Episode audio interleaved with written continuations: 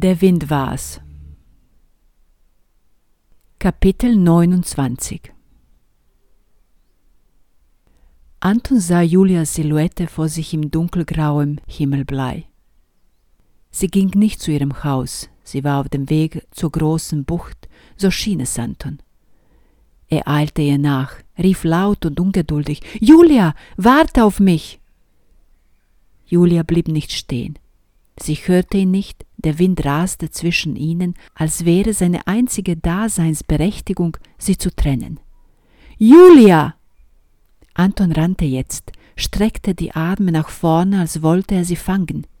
Er berührte ihren Oberarm, und Julia schrie auf, erschrocken, wortlos. Julia!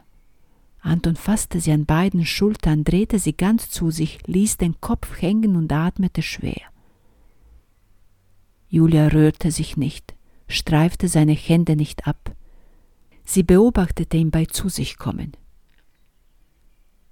Julia, sagte Anton noch einmal, entspannter, so dass es sogar erwachsen klang, nicht mehr wie ein Kinderschrei. Ich muss dir etwas sagen. Er sah sie immer noch nicht an, konnte nicht sehen, wie Julia neckisch die Augenbrauen hob. Ich muss dich etwas fragen. Und dann nichts mehr. Ja, was nun? Fragen oder sagen? Julia schaute sich um. Sie standen am tiefsten und dadurch relativ gut geschützten Punkt der Bucht. An jedem Ende ein Haus, Thomas Haus und ihr Gästehaus. Sogar in diesem Wahnsinn vom Sturm fand sie den Anblick wunderschön. Sie lächelte. Anton beobachtete sie jetzt. Lachst du mich aus? Julia lachte aus vollem Hals, dann hörte sie jäh auf. Nein, natürlich nicht. Warum sollte ich? Ich habe die Natur bewundert. Schau mal. Sie machte eine ausladende Geste. Anton folgte ihr. Siehst du sie? Was denn? Diese überwältigende Schönheit. Wild und gefährlich ist das, das ist alles, sagte Anton schroff, ein wenig beleidigt. Es ist einmalig, größer als alles, was der Mensch kennt. Unüberlegt und unerwartet presste Anton Julia an sich, fasste ihr ins Haar und zog daran, so dass er ihr direkt ins Gesicht sehen konnte, in ihre ängstlichen Augen. Er küsste sie.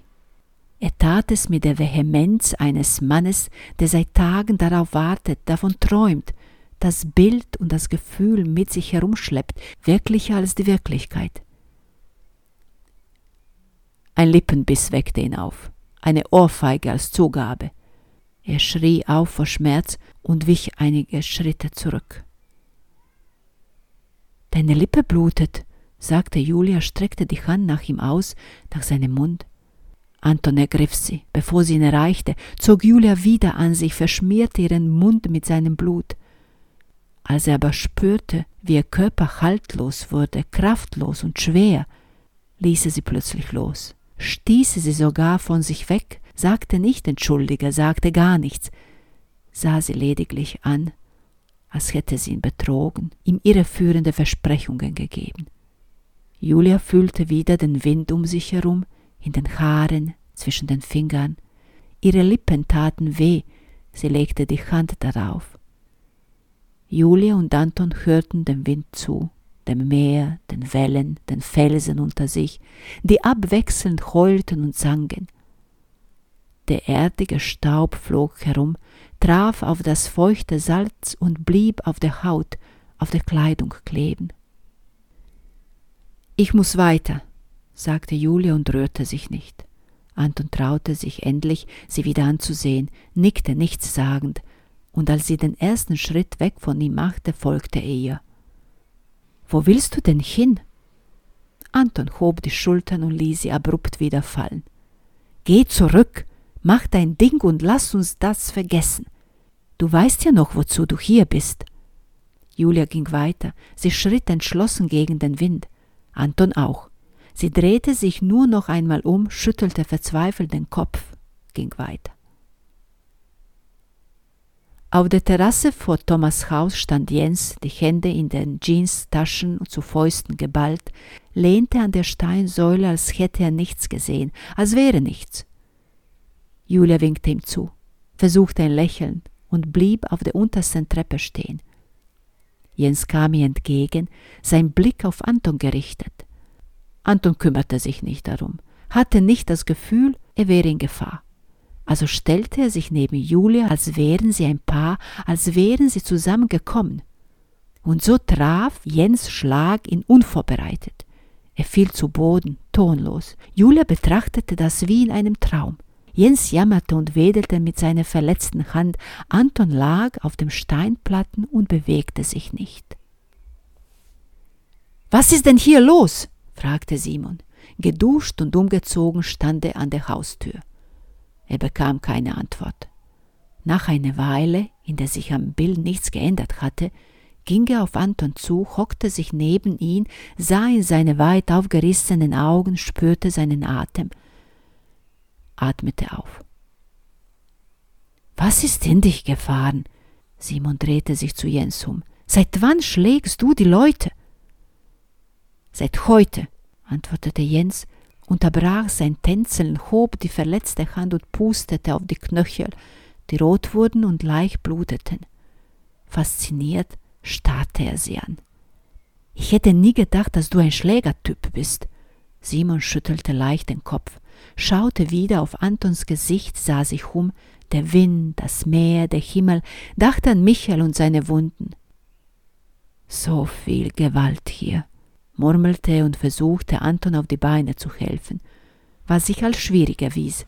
Anton machte nicht mit. Anton stellte sich tot, als hätte er endlich seinen Platz unter der Sonne gefunden, sein Körper leblos, schwer.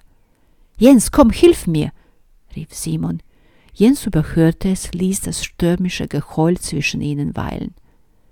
Simon warf einen kurzen Blick auf Julia. Julia atmete vor sich hin, starr und abwesend. Julia, geht es Ihnen gut? Nichts. Nur der Wind. Julia, Julia, schauen Sie mich an. Nichts. Nur das Meer. Verzweifelt schenkte Simon Anton eine Ohrfeige, dann noch eine. Sie wirkte befreiend auf ihn, vor allem die zweite. Anton fing an zu weinen und setzte sich auf, schlug mit der Faust nach Simon, verfehlte ihn, wackelte im Wind, schmeckte Salz auf seinen Wunden. Dann kreischte eine Möwe ganz dicht über ihren Köpfen, einmal, zweimal, ein Schrei wie ein Knopfdruck, und alle erwachten zum Leben. Julia rief, Seid ihr alle wahnsinnig geworden? Wahnsinn, hätte auch Michael gesagt, erwiderte Simon schmunzelnd. So viel Blut, überall Blut, ich kann das nicht, jammerte Anton und stand auf, strauchelte im Wind so groß und dünn. Ich brauche Klarheit. Julia sah von einem zum anderen zum dritten. Simon stand neben Anton bereit einzuschreiten. Anton suchte seine Taschen nach Zigaretten ab, fand nichts, erinnerte sich an seinen Abgang, dachte, er müsste sich glücklich schätzen, überhaupt eine Hose anzuhaben. Hat jemand eine Zigarette? Julia reichte ihm ihre Schachtel, in der auch ein Feuerzeug steckte. Ihre Finger berührten sich, aber sie spürten es kaum, so gewaltig war der Luftwirbel um sich herum. Jens saß auf der Steinplatten der Terrasse. Julia dachte, dass Thomas Haus noch nie so viel Gewalt erlebt hatte. Dann dachte sie weiter, und dann nicht mehr. Erschrocken, Bilder im Kopf, die sie nie gesehen hatte. Lasst uns reingehen, sagte sie und machte es den Männern vor. Und sie folgten ihr tatsächlich. Hinter der geschlossenen Tür konnte man den eigenen Herzschlag wieder spüren. Anton zündete sich eine Zigarette an, die er schon draußen in den Mund gesteckt hatte. Ich bin gekommen, um Sie zum Essen einzuladen, heute Abend, Sie sah die drei streng an, als wäre sie ihre Mutter. Glauben Sie, Sie schaffen das, ruhig zu bleiben, friedlich? Denn wenn Sie mir das nicht versprechen können, will ich Sie nicht dabei haben. Die Blicke der Männer auf der Suche nach einem Versteck. Habe ich Ihr Versprechen? Es muss der da sein Wort geben, es war doch alle seine Schuld. Jens machte keinen Hehl daraus, dass er sich ungerecht behandelt fühlte, wo er sie, Julia, nur hätte retten wollen, ihre Ehre verteidigen. Ich heiße Anton, sagte Anton und zog an seine Zigarette. Die Schachtel hielt er noch in der Hand.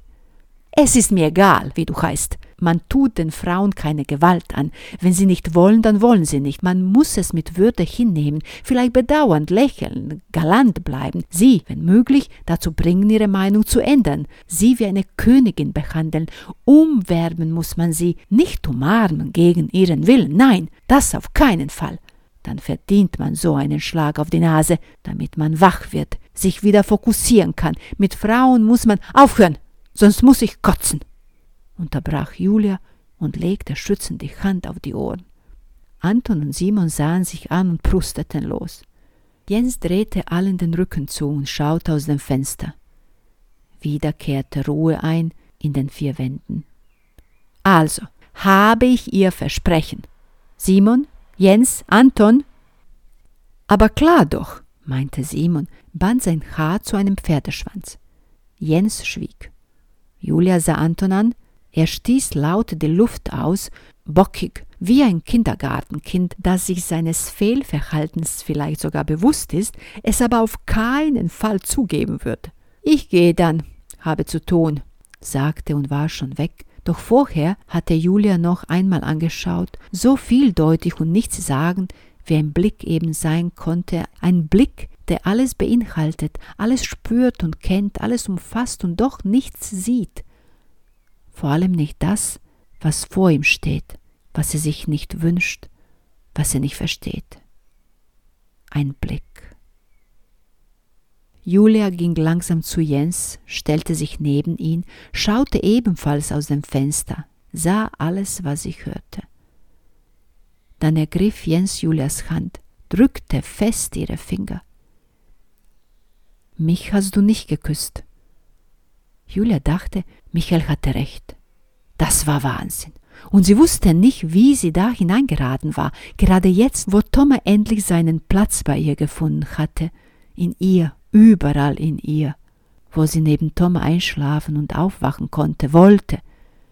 Und jetzt hielt ein anderer ihre Hand in seinem Haus, dem sie sich ebenfalls verbunden fühlte auch wenn es keine besonderen Erinnerungen für sie barg, nicht an Thomas, nicht an das, was jetzt zwischen ihnen geschah, in ihrem Bett, in ihrem Körper, in ihrer Küche, an ihrem Tisch, zwischen ihren Armen, in ihrem Brustkorb. Warum nicht? Julia dachte, dass Jens sich also auch kurz fassen konnte, dachte an den gestrigen Augenblick, wo ein Kuss nur einen Lippenschlag entfernt gewesen war unvorstellbar, wie ein Traum. Sie stellte sich auf die Zehenspitzen und gab ihm einen Kuss auf die Wange. Er drehte schnell den Kopf und sein Mund berührte sacht den ihren. Er lächelte. Sie auch. Sie war müde, wie ein Traum. Also kommst du heute Abend und benimmst dich? Auch wegen Lisa. Jens nickte, ließ ihre Hand los. Julia schaute sich um. Sie waren allein im Raum. Als sie die Tür aufmachte, sagte Jens, unsere Namen fangen beide mit J an. Julia ließ Jens am Fenster stehen, wo er liebevoll Löcher in ihren Rücken bohrte. Da sei der Wind, dachte sie und schmunzelte, bedauerte, dass sie es Thomas nicht würde erzählen können.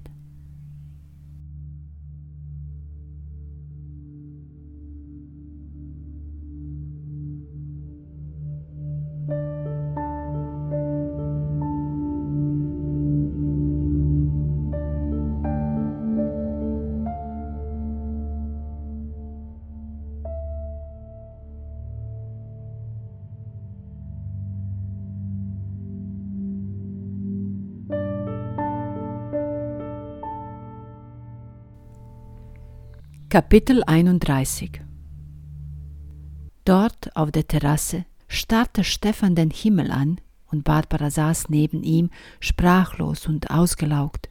In der Hand hielt sie einen Schreibblock mit angehängten Kugelschreiber für alle Fälle. Stunden vergingen, vielleicht auch Tage. Auf Gefühl war kein Verlass, auf Gedanken genauso wenig. Anton kam auf leisen Sohlen. Er blieb neben Barbaras Stuhl stehen, legte eine Hand auf ihre Schulter. Sie sah ihn an, die Augen trocken wie der Himmel. Sie schüttelte den Kopf, Anton nickte. Dann wieder alles zurück auf Position 1, als wäre alles gesagt und entschieden. Man hörte Stimmen aus dem Haus dringen, laut und undeutlich. Barbara und Anton sahen sich an, bekamen keine Antwort.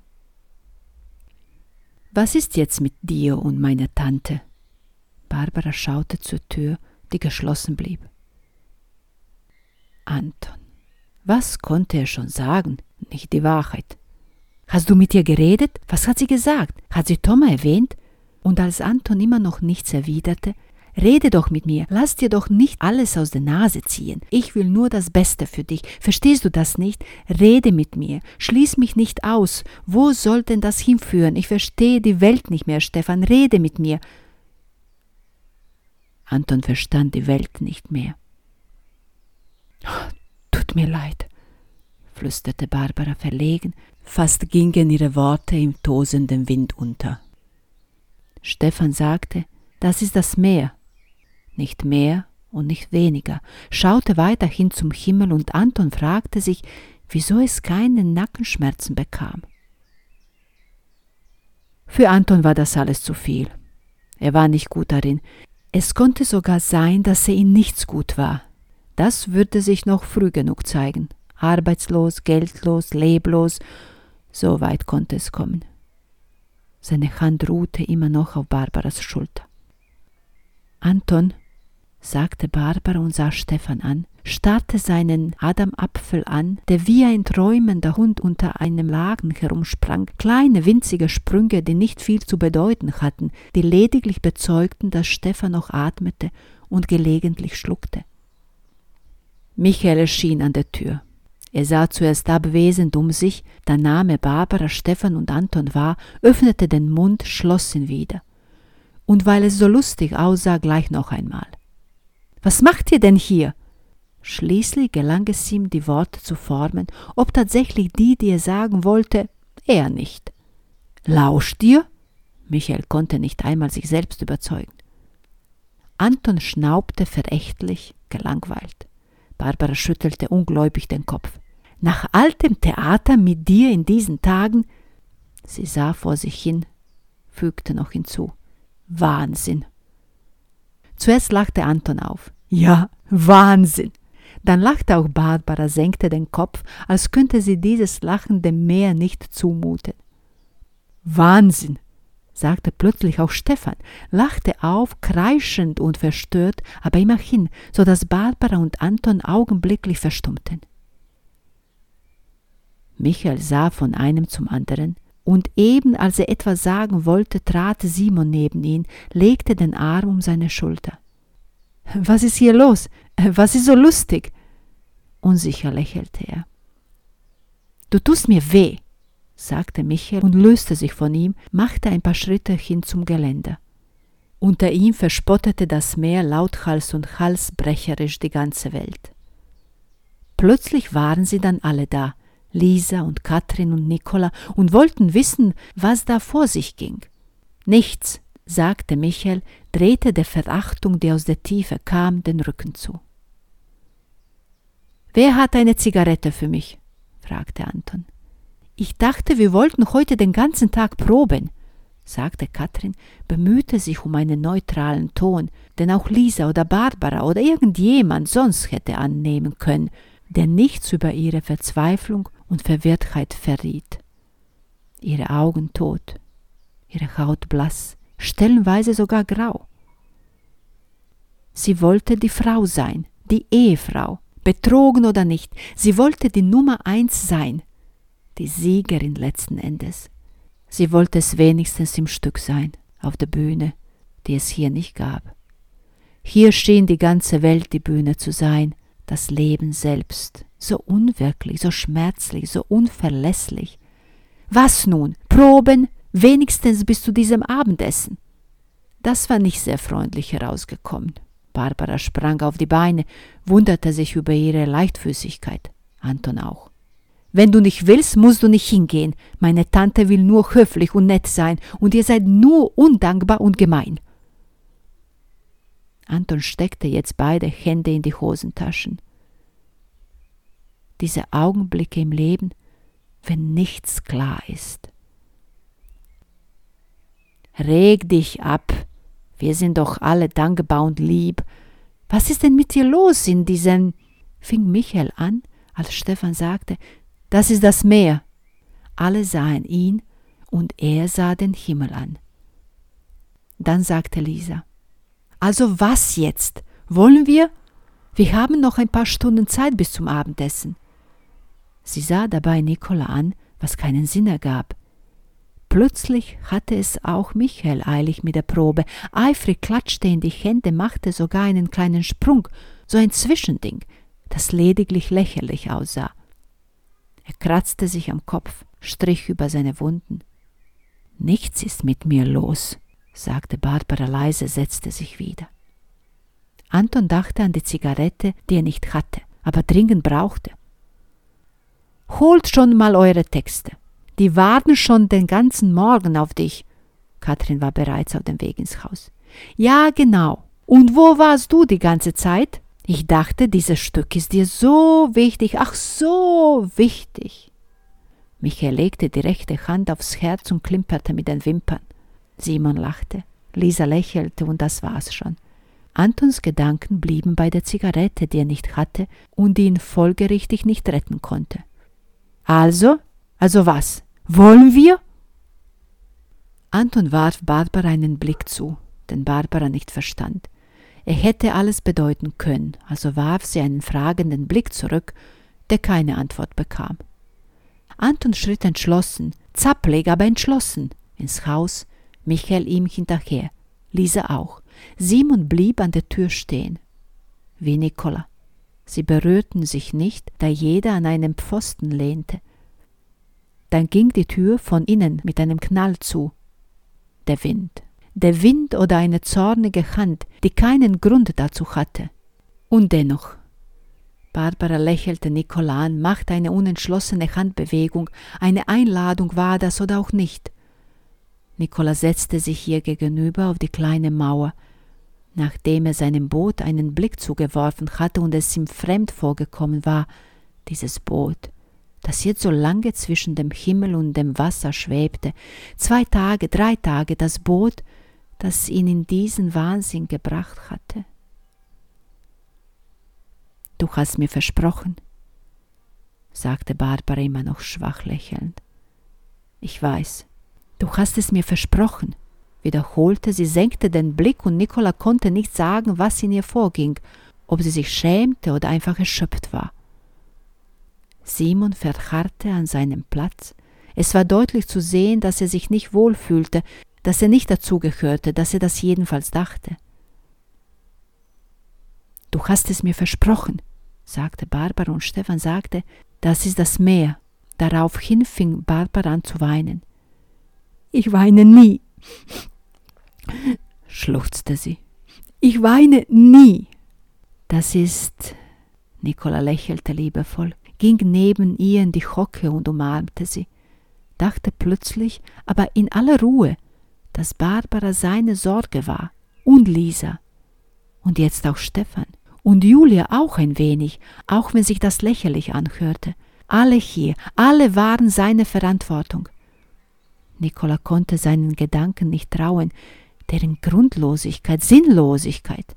Vielleicht lag es an ihrer klebrigen Feuchtigkeit, Vielleicht. Vielleicht war er einfach größenwahnsinnig. Barbara weinte in seinen Armen. So weit hatte er es nicht kommen lassen wollen, schaute verstohlen zu Simon, dann zu Stefan. Der eine sah alles, der andere nichts. Ich weine nie, nie, singsankte Barbara in Nikolas T-Shirt hinein. Ihr Gesicht bröckelte in zahlreichen Grautönen, und alles vermischte sich zu einer untragbaren, unerträglichen Last. Barbara schneuzte sich, hob den Kopf und sah in Nikolas grüne Augen, die in dieser Abwesenheit des Lächelns nicht mehr so grün waren, aber immer noch schön. Dann sah sie sich um. Ich hätte mich da in dich verlieben sollen. Da, auf dem Boot, als wir noch ganz allein waren und du mich gerettet hast. Da hätte ich mich in dich verlieben sollen. Es war vor einer Ewigkeit. Es ist so lange her, dass ich mich nicht mehr daran erinnern kann. Es ist wie ein Traum. Nicht mal das. Es ist wie ein vergessener Gedanke. Du bist ein Dichter. Wohl kaum. Doch, du würdest dich eigentlich gut mit Stefan verstehen. Er mag mich nicht. Unsinn. Vielleicht am Anfang. Er war eifersüchtig. Das muss man verzeihen können. Ich habe nichts zu verzeihen. Barbara lehnte wieder den Kopf an seine Schulter. Nirgendwo herrschte Stille, nicht einmal in den Fingerspitzen. Simon räusperte sich. Was wollt ihr jetzt machen? Hier sitzen bleiben? Barbara und Nicola sahen ihn an. Stefan hatte Wichtigeres zu tun. Ich meine, solange die da proben. Nur Blicke, nicht besonders freundliche Blicke. Kann man dabei sein, einfach still dabei sitzen? Irgendwann. Klar, wenn du ruhig bist. Kannst du das überhaupt? Ruhig sein? Denn seitdem du hier bist, gibt es nur noch Stress. Keiner hat sich hier vorher geschlagen, und Blut ist nur in Worten geflossen, wenn überhaupt. Barbara und Nicola übertrafen sich selbst. Wie ein eingespieltes Team handhabten sie den Ball, warfen ihn einander zu, als gäbe es keinen Wind und als hätten sie nie etwas anderes im Leben gemacht. Simons Blick wechselte von einem zum anderen, verriet nichts, flüchtete auch nicht aufs Meer oder zur Wolkendecke. Standhaft, entschlossen. Dann aber, ihr seid so lustig. Vielleicht war ich das in eurem Alter auch. Ich hab's vergessen. Er betrachtete seine Finger, spürte eine wachsende Melodie in ihnen und schloss sie zur Faust. Ich geh dann rein. Ja, versuch dein Glück. Ja, man soll dem Glück immer eine Chance geben. Ja, genau. Simon schloss die Tür hinter sich. Was war das denn? Schulterzucken. Das war das Meer. Eine kaputte Schallplatte. Barbara und Nicola drehten sich zu Stefan, wussten nicht, ob er abwesend anwesend war oder anwesend abwesend. Barbara legte ihm eine Hand auf den Oberschenkel, strich leicht an der Innennaht entlang, da wo er es besonders gern hatte. Nicola schluckte, folgte der Bewegung, wünschte sich, schämte sich ein wenig und dachte an Lisa in seinem T-Shirt. Stefan? Abwesend, anwesend. Was ist los mit ihm? Barbara schüttelte den Kopf. Ist das wirklich? Barbara sah Nicola an, wunderte sich ein wenig über so eine Frage von jemandem, der ein Boot hatte und damit allein herumstreifte. Natürlich nicht. Das ist der Wind, das müsstest du doch wissen, wenn du von hier stammst. Ein kleiner Vorwurf, nicht zu überhören. Jugo. Ja genau, Jugo. Nicken, nicken, der Kopf dem Wind überlassen. Aber was ist passiert? Ich verstehe das nicht. Barbara widmete sich wieder Stefan, seinem Oberschenkel. Wir sind zu lange draußen geblieben, die ganze Nacht. Das muss es gewesen sein. Nicola widmete sich erneut Barbaras streichelnde Hand auf Stephans Oberschenkel. Als hätte der Wind ihn durchpustet und ausgeleert, alles mitgenommen, alles weg. Nur noch schreiben will er, aber nicht so wie früher. Was er jetzt geschrieben hat, versteht kein Mensch. Das ist nicht Stefan, das ist nicht Stefan. Der Wind unterstrich das Schweigen. Meinst du, er findet wieder zu sich? Er muss,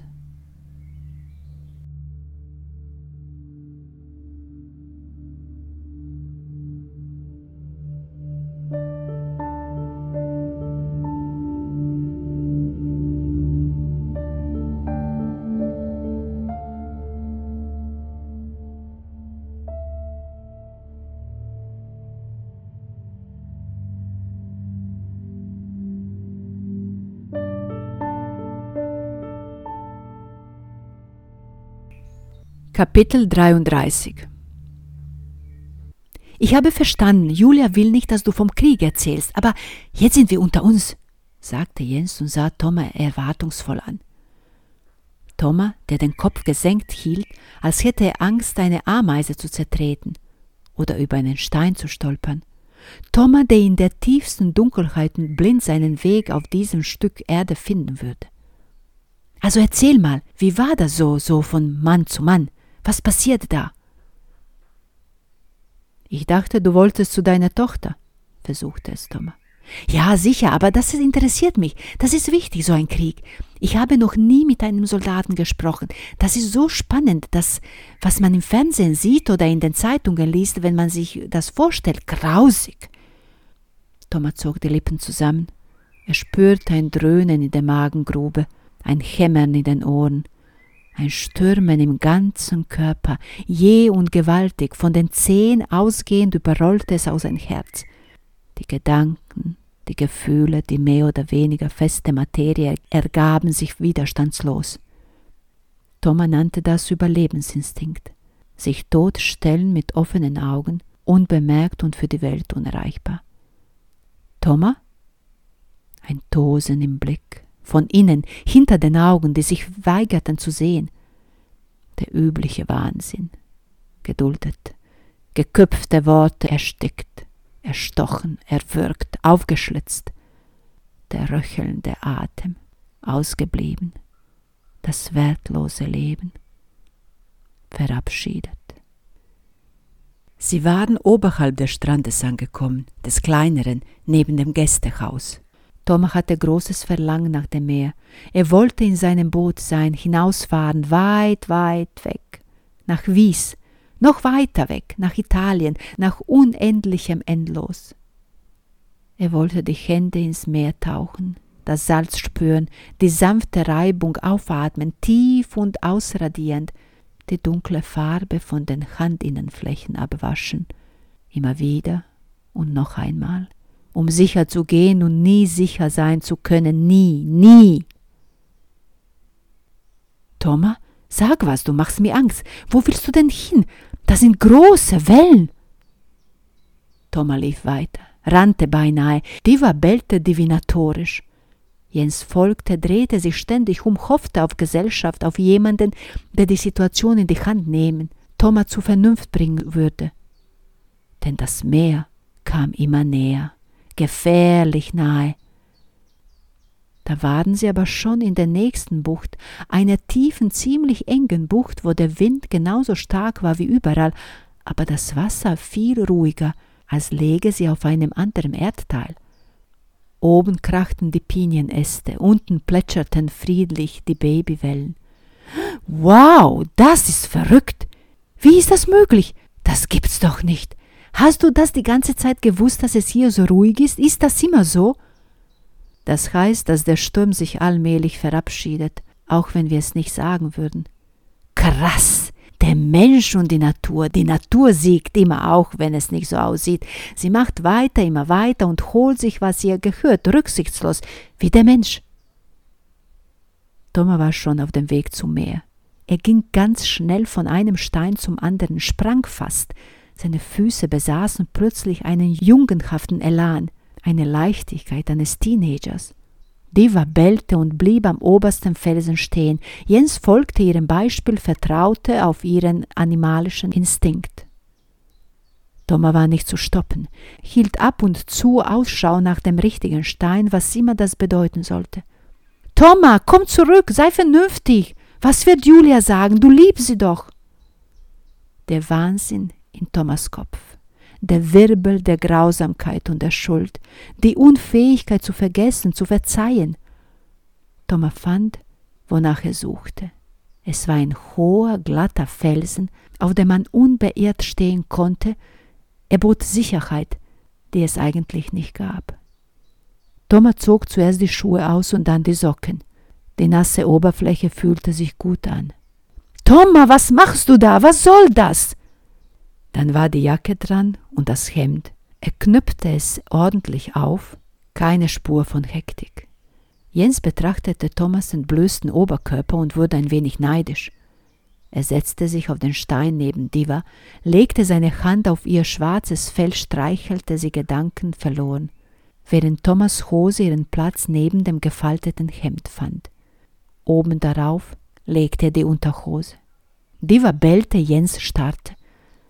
Thomas sah sich um, sein Gesicht ernst, entschlossen und fremd.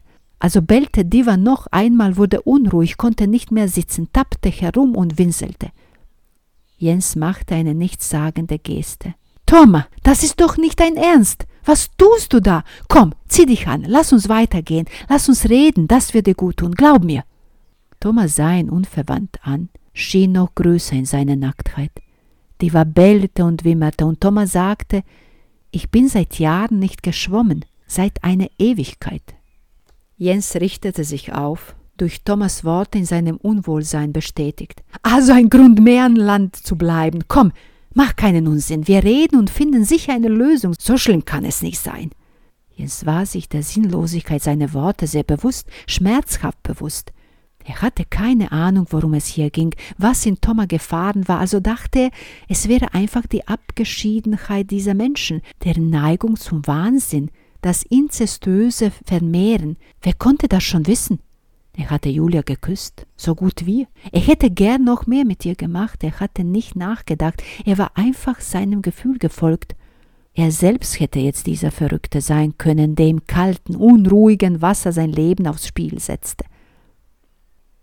Thomas hörte alles und nichts, der Kopf voll von Explosionen und Schreien und Flehen und Gelächter. Die Haut machte Geräusche beim Durchbohren, Aufschlitzen, Öffnen. Nichts war lauter als die verletzte Haut. Thomas hörte nie auf, ihr zu lauschen. Sie wohnte in seinem Kopf, alle heute in einer vereint. Keine Kopfhörer der Welt konnten dabei helfen, sie verstummen zu lassen, sie einfach endgültig zum Schweigen zu bringen. Aber vielleicht das Meer, das größer war als der Mensch, jeder Mensch, auch der grausamste Mensch, sogar der tote Mensch. Er drehte sich zum Wasser. Dunkel, dunkel, dunkel bis zur Schmerzgrenze.